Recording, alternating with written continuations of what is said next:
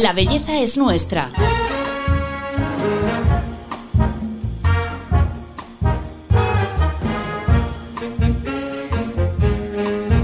Un podcast de Telva.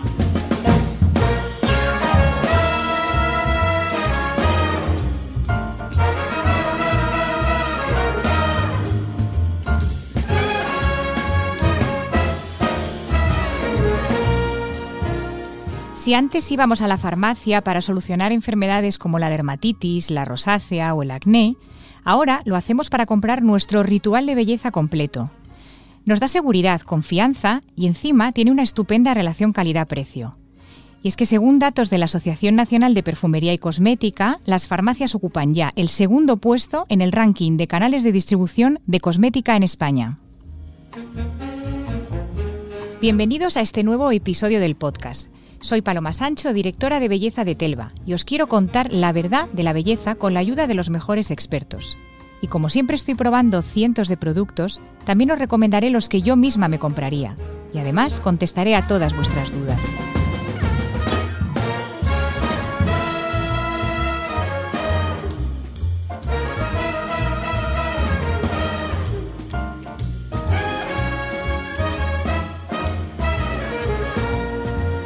Las farmacias se han convertido en auténticos templos beauty y los farmacéuticos en gurús de la cosmética que han aterrizado en las redes sociales para aportar rigor y ciencia a la belleza. Como no podía ser de otra manera, en Telva aplaudimos su presencia tan necesaria en tiempos de bulos y fake news.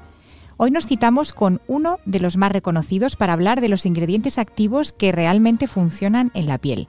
Eduardo Senante de Farmacia Senante, bienvenido al podcast de Telva. Muchas gracias, Paloma, por contar conmigo para, para este proyecto tan ilusionante. Bueno, eh, vamos a ponernos en situación. Entramos en una farmacia a comprar nuestra rutina de cuidado de la piel completa. ¿Qué es lo que no nos puede faltar, Eduardo? Pues sin duda alguna, Paloma, en mi opinión hay tres pasos que no deben ni pueden faltar nunca en ninguna rutina cosmética que se precie, vamos a decir, como son limpieza, hidratación y protección solar. Yo siempre hago muchas veces el símil con una mesa con tres patas y estas serían las tres patas que permiten que la, que la mesa se mantenga.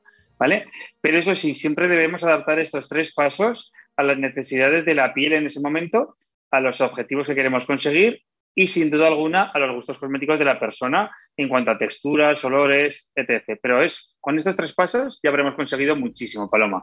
Bueno, pues vamos a profundizar un poco, por ejemplo, en el tema de la crema solar, que es eh, complicado elegirla y además tú eres un defensor de utilizarla todo el año.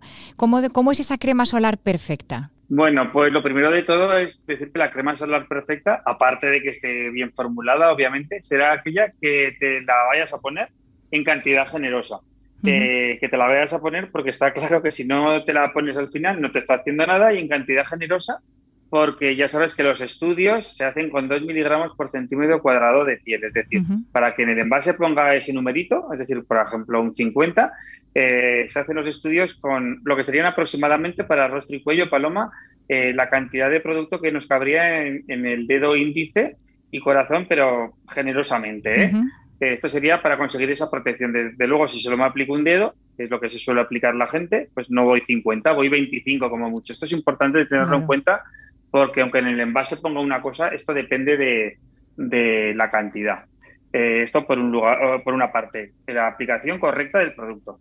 ¿Por qué queremos que la gente consideramos que hay que utilizar todo el año?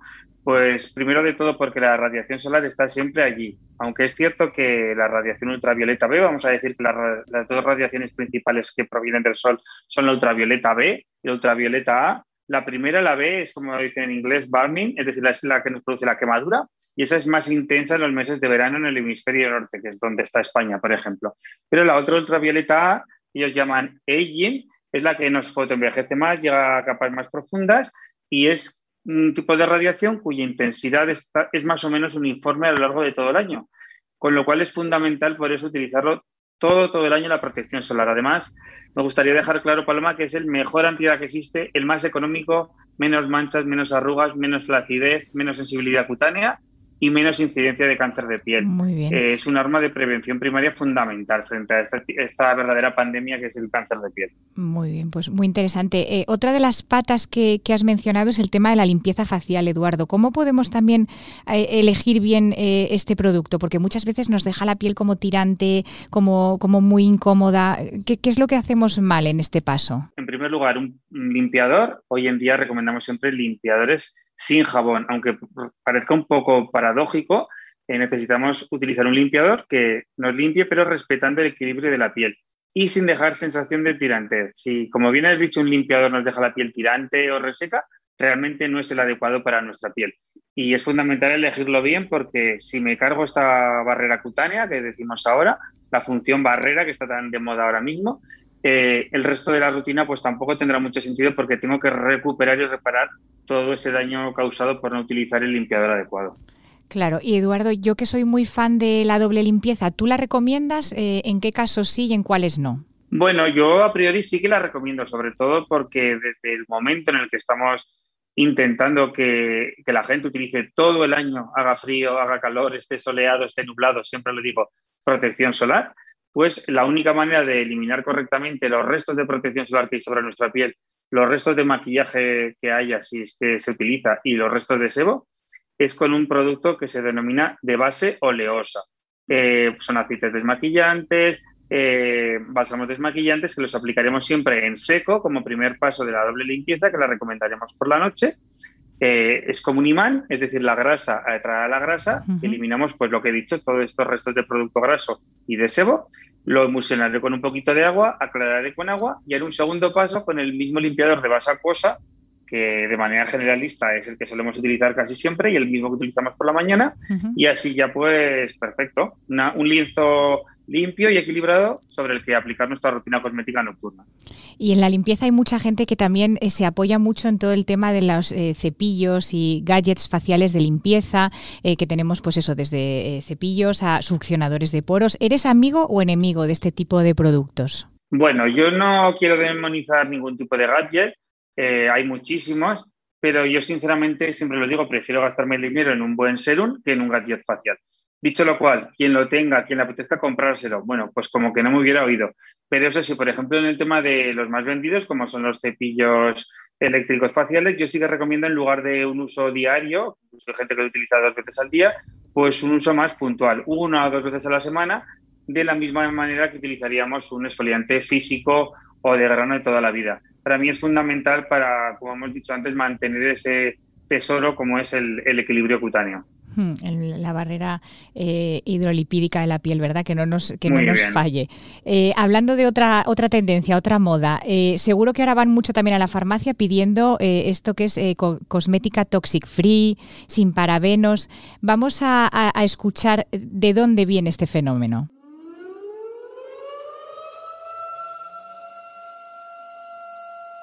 Ahora que nos bombardean con reclamos de marketing como el Toxic Free, el Cruelty Free o el Clean Beauty, es interesante remontarse 100 años atrás para descubrir qué era realmente la cosmética tóxica. En los años 30, por ejemplo, se comercializaba una crema depilatoria que llevaba veneno para ratas. Y es que hasta que en 1938 se aprobó la Ley de Alimentos, Medicamentos y Cosméticos en Estados Unidos, la primera regulación federal del negocio de los cosméticos, podías encontrar incluso mercurio en algunas cremas o máscaras de pestañas que empeoraban la visión de las mujeres que la usaban. También en los años 70 se inyectaban siliconas que incluían aditivos como el veneno de serpiente. Sin duda, en esos tiempos sí que había que estar alerta con lo que utilizabas en belleza.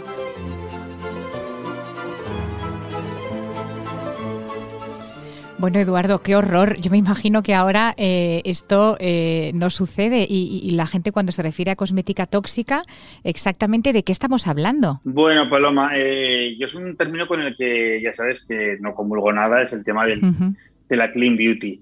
Es decir, en primer lugar porque su propia, por su propia definición, clean beauty, es decir, cosmética limpia, implícitamente viene a decir como que el resto de la cosmética que hay en el mercado es sucia. Y primero de todo tenemos que tener claro que cualquier producto cosmético que se comercializa, en este caso en la Unión Europea, si está puesto en el mercado es porque cumple con todas las normativas que haya que cumplir. Eso es lo primero de todo. En segundo lugar, que desde luego, obviamente, estamos de acuerdo con que cada vez las leyes sean más estrictas y que haya más investigación y, como no, evolucionen como lo está haciendo todo y que cualquier cosa que surja, pues se vaya corrigiendo, ¿vale? Pero quiero que nos quede también claro que la normativa europea ya no es que sea de las más estrictas mundiales, la normativa cosmética europea, es la más estricta en mi opinión. De hecho, existen más de mil ingredientes cosméticos, creo que realmente son unos 1.300, completamente permitidos por la legislación americana, pero que en Europa están prohibidos en cosmética o muy, muy regulados en cuanto a concentración. Así que no es que solo podamos, sino que debemos estar completamente, completamente tranquilos. Eh, para mí la Clean Beauty, yo coincido más con ese origen que tuvo en su momento, en cuanto a que la cosmética no tiene que ser algo que contribuya a la destrucción de nuestro planeta, ni en cuanto a ingredientes, ni en cuanto a envases. Yo eso siempre, siempre lo apoyaré, pero la terminología Clean Beauty no estoy muy de acuerdo con ella. O sea, mucho cuidado con estos reclamos ¿no? de, marketing de la cosmética sin podemos estar tranquilos eh, que es todo, todo seguro. Así es, efectivamente, Paloma. Bueno, ya hemos tratado la, la, pata de la limpieza, la pata de la crema solar, nos faltaría el tema del tratamiento de la piel. Eh, como siempre estás investigando las últimas tendencias en, ingredientes y en principios activos, cuéntanos qué es lo que va, lo que está por llegar. Bueno, eh, cosas que están por llegar y que en parte ya han llegado. Uno de ellos que tiene con mucha fuerza y aún tendrá más es el bacuquiol. Ya lo sabéis, es lo que en mi opinión mal llamado retinol vegetal Mal llamado. Porque está claro que si hiciera lo mismo con un retinol, pues nadie pasaríamos a ver después el calvario que es la retinización, que es el proceso ese hasta que nuestra piel, digamos, se acostumbra al retinol. Eh, pero sí que es cierto que el bacuquiol tiene muchísima esperanza a nivel cosmética porque ciertos estudios publicados por la Asociación Británica de Dermatología vinieron a decir que tenía un efecto parecido en cuanto a arrugas de expresión, en cuanto a estimulación de la síntesis del colágeno, a lo que sería un retinol. Eh, con lo cual, para un público eh, que no tolera bien el retinol o que lo quiere dejar temporalmente o para una embarazada, una madre lactante, casos en los que no se recomienda utilizar un retinol, me parece espectacular. Incluso se está combinando con un retinol para mejorar y potenciar su efecto en sinergia. Eh, dos temas, Paloma, que vienen con muchísima fuerza a nivel cosmético, es el tema de los probióticos. viene con una fuerza enorme. Eh, bueno, razones le sobran. Es decir, el tener un microbioma, que por, decirlo de andar por casa, es el conjunto de microorganismos que viven en nuestra piel, cuando ese microbioma está equilibrado, eh, esto equivale a tener una piel eh, sana y jugosa.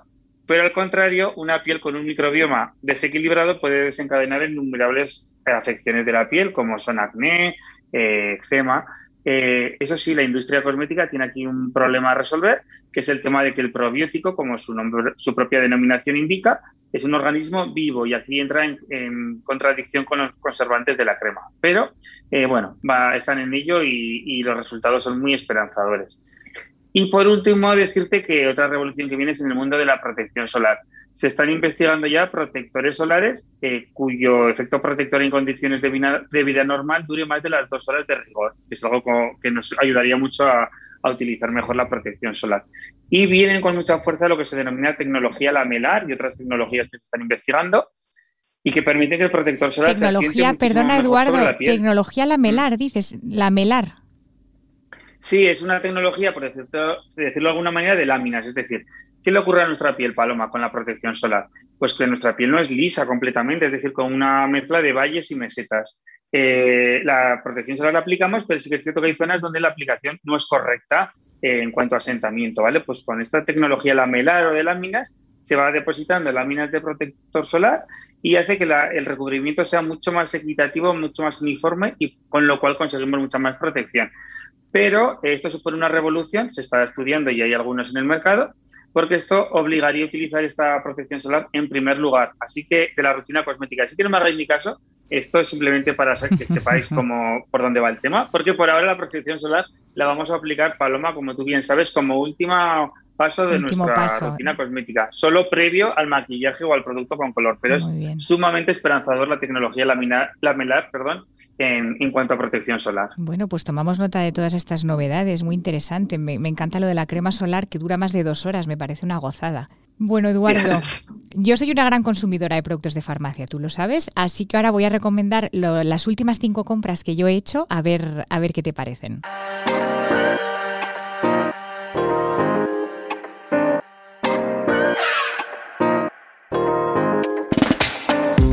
Bueno, mm, soy muy fan de los tratamientos de choque porque tengo la piel muy sensible con rosácea, entonces las que tengáis este mismo problema os recomiendo las ampollas Matricium de Bioderma. Son 30 ampollas, un tratamiento de un mes y tienen 62 principios activos, un verdadero chute para la piel. Después de limpiar la piel también yo utilizo tónico, que me lo pongo con la yema de los dedos. Estoy utilizando uno de 5.5, que es una marca española. A mí esto siempre me gusta mucho. La crema solar que utilizo todos los días del año, la de SkinCeuticals Factor de Protección 50, me gusta porque no huele a crema solar y es muy ligera. Retinol eh, lo voy a mantener en verano porque eh, llevo usándolo todo el año, ya tengo la piel retinizada, como explicaba Eduardo, utilizo el de Gema Herrerías 0,3. Y ahora mi última adquisición, que me he vuelto adicta a los oleogeles. Me he comprado uno de Eucerin porque es tan suave y deja la piel tan hidratada que después de la ducha no tengo ni que ponerme crema hidratante. Supongo que podría estar bastante cabreado con lo que me pasó. Pero cuesta seguir enfadado cuando hay tanta belleza en el mundo.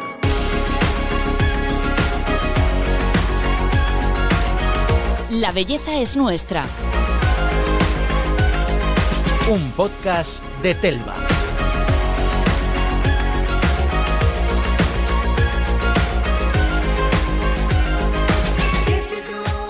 Eduardo, no sé si tú también eres fan de los oleogeles que vienen ahora pisando fuerte. Sin duda alguna, soy un súper fan. Antes de todo, Paloma, darte la enhorabuena por la pedazo rutina cosmética que llevas, súper equilibrada y con eso, con agentes reforzadores de la barrera cutánea y también con un poco de activos potentones como el retinol. Enhorabuena, y eres toda una skin influencer que dicen ahora, ¿vale? Eh, el tema de los oleogeles.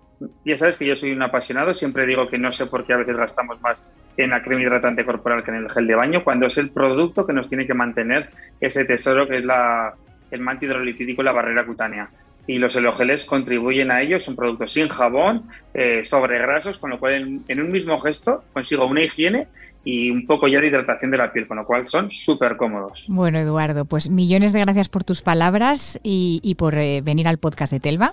Al revés, el placer ha sido mío y desde luego enhorabuena Paloma y Telva por, por, el podcast porque es que me parece, me encanta, me encanta. Bueno, pues hasta aquí el capítulo de hoy de La Belleza es Nuestra. Os animamos a, a todos que pongáis en práctica los consejos que hemos aprendido y que lo compartáis con nosotros en las redes sociales de Telva. Gracias al farmacéutico Eduardo Senante por compartir su sabiduría con nosotros. Yo soy Paloma Sancho y os espero en el próximo podcast de Telva porque ya sabéis, la belleza es nuestra. Hasta la próxima.